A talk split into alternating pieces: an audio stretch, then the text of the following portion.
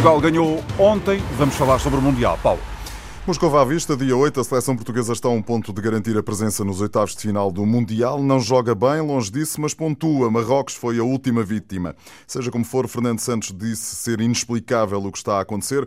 Rui Milheiro, porquê é que a seleção portuguesa não consegue ter bola? É a grande questão, Paulo. Bom dia.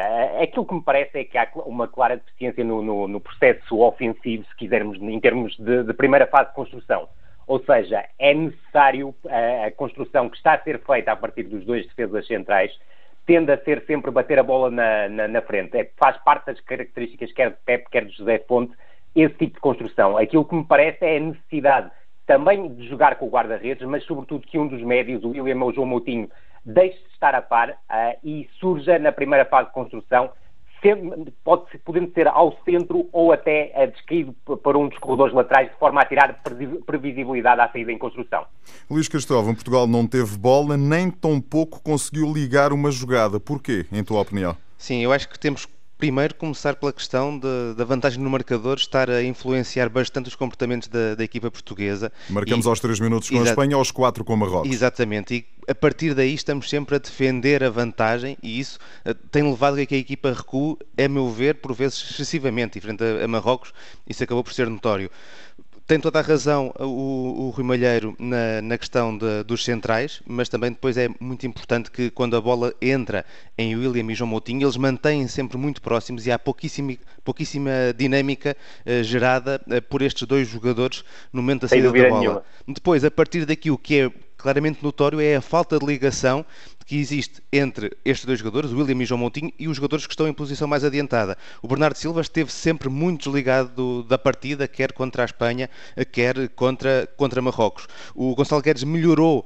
neste jogo frente a Marrocos, mas quando encostou à esquerda e, e com dinâmicas mais na ligação com o Rafael Guerreiro eh, e menos na questão de poder receber bolas do, do, do, do central. Luís, essa alteração acaba por ser muito mais preponderante do ponto de vista defensivo, Exatamente. o, o corredor direito de, de Marrocos continua continuar a criar desequilíbrios do que do ponto de vista ofensivo. É, e depois a bola, quando chega realmente a, a, a, ultrapassa a linha do meio campo adversário, não tem havido capacidade para segurar bolas. João Mário entrou com essa intenção, mas foi claramente, eu vou mesmo utilizar a palavra, atropelado por, por aquela pressão eh, de Marrocos muito intensa, muito física e que criou enormes dificuldades a Portugal. Não é uma pressão inteligente, mas foi uma pressão que resultou muito bem frente a um Portugal sem ligação. Rui, do ponto de vista, do teu ponto de vista, faz sentido haver alterações para o jogo com o Irão e que alterações? Manuel Fernandes é uma opção para resolver esse problema de não termos bola?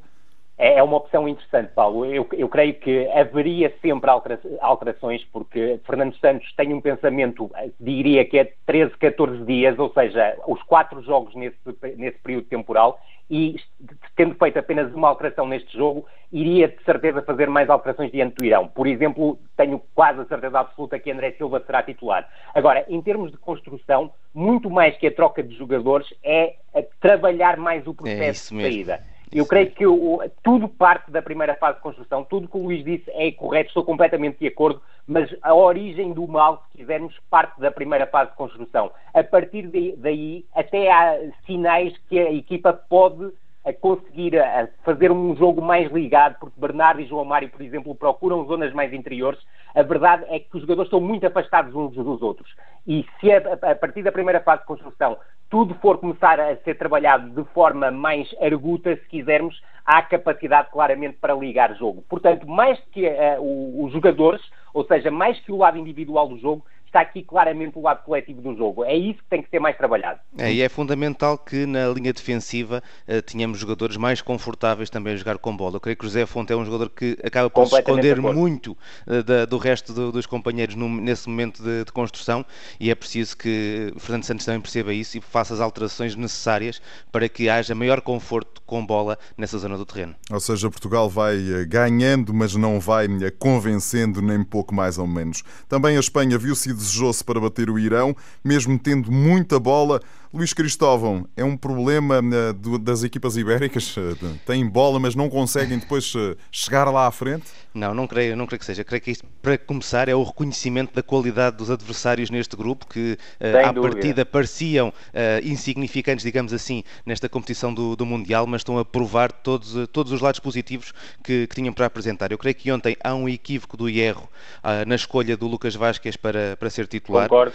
Tentou dar Eu largura. acho que ele não chegou sequer a tocar na bola. Exatamente. Ele foi Ao a... contrário de toda a equipa. É, ele foi à procura. Foi um corpo estranho, um corpo estranho, claramente. Ele foi à procura de ter um jogador com, com velocidade para tentar ali uma mudança de, de lado do, do ataque eh, no, eh, para desequilibrar o Irão, mas Carlos Queiroz eh, adivinhou, creio eu, adivinhou até esse próprio equívoco da, da seleção espanhola, preparou-se com uma linha defensiva que em muitos momentos na primeira parte teve seis jogadores, convidou a Espanha a rematar de fora da área, a Espanha rematou o dobro das vezes de fora da área do que tinha feito frente a Portugal e com, claramente colocou os espanhóis num, num plano de muito desconforto, sendo que não deixa de ser uh, algo curioso que a Espanha, apesar de ter muita bola, consegue os seus três golos contra Portugal em lances que têm pouco que ver com essa situação de posse de bola e de construir jogadas para o gol e ontem volta a marcar num lance alto fortuito em que a bola sofre um ressalto no joelho do Diego Costa. Rui, não, é, é que o, Luís já fez a análise total, totalmente correta daquilo que foi o jogo em termos da, da seleção espanhola. Aqui eu só acrescentaria isto, é que nós vamos ter imensas dificuldades frente ao Irão.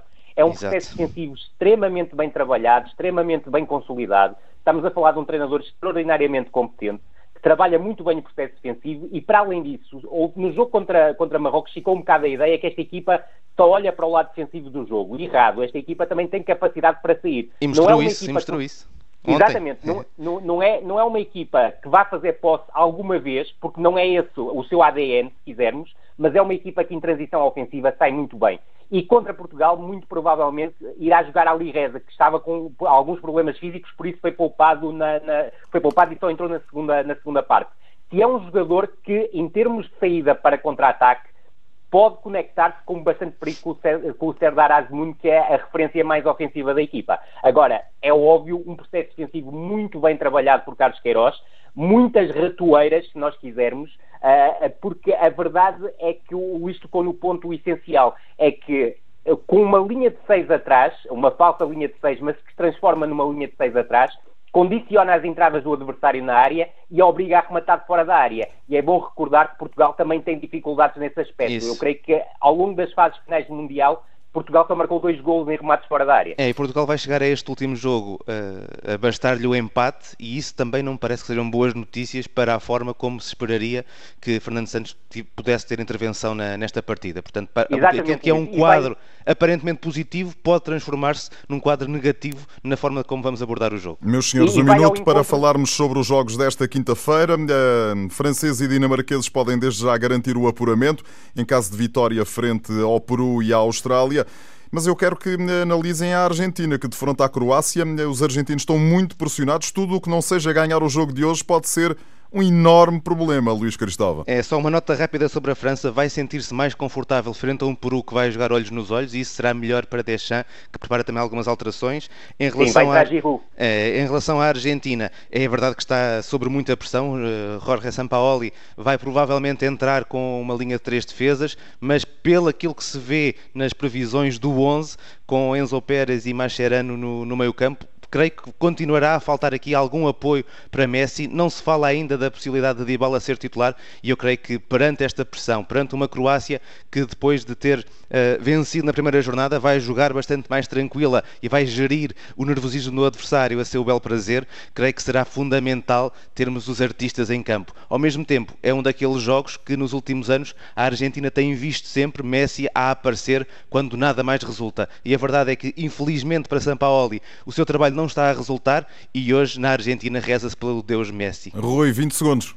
É, no, é aquilo que vai acontecer, a alteração estrutural para, para três defesas de, por parte da Argentina, creio que não vai resolver o problema da equipa. Eu creio que faria muito mais sentido entrar em jogadores como Lo Celso e Banega para a zona central do terreno Pois. e depois Dybala para o apoio, se quisermos, a um avançado mais fixo, juntando a Messi. A Croácia, neste jogo, creio que irá reforçar a linha intermediária com mais uma unidade, Badel e de braço titular, o que vai libertar, libertar Modric. Eu creio que esta equipa croata vai ferir, sobretudo, a Argentina no- na transição ofensiva. Rui Malheiro, Luís Cristóvão Moscová Vista regressa amanhã.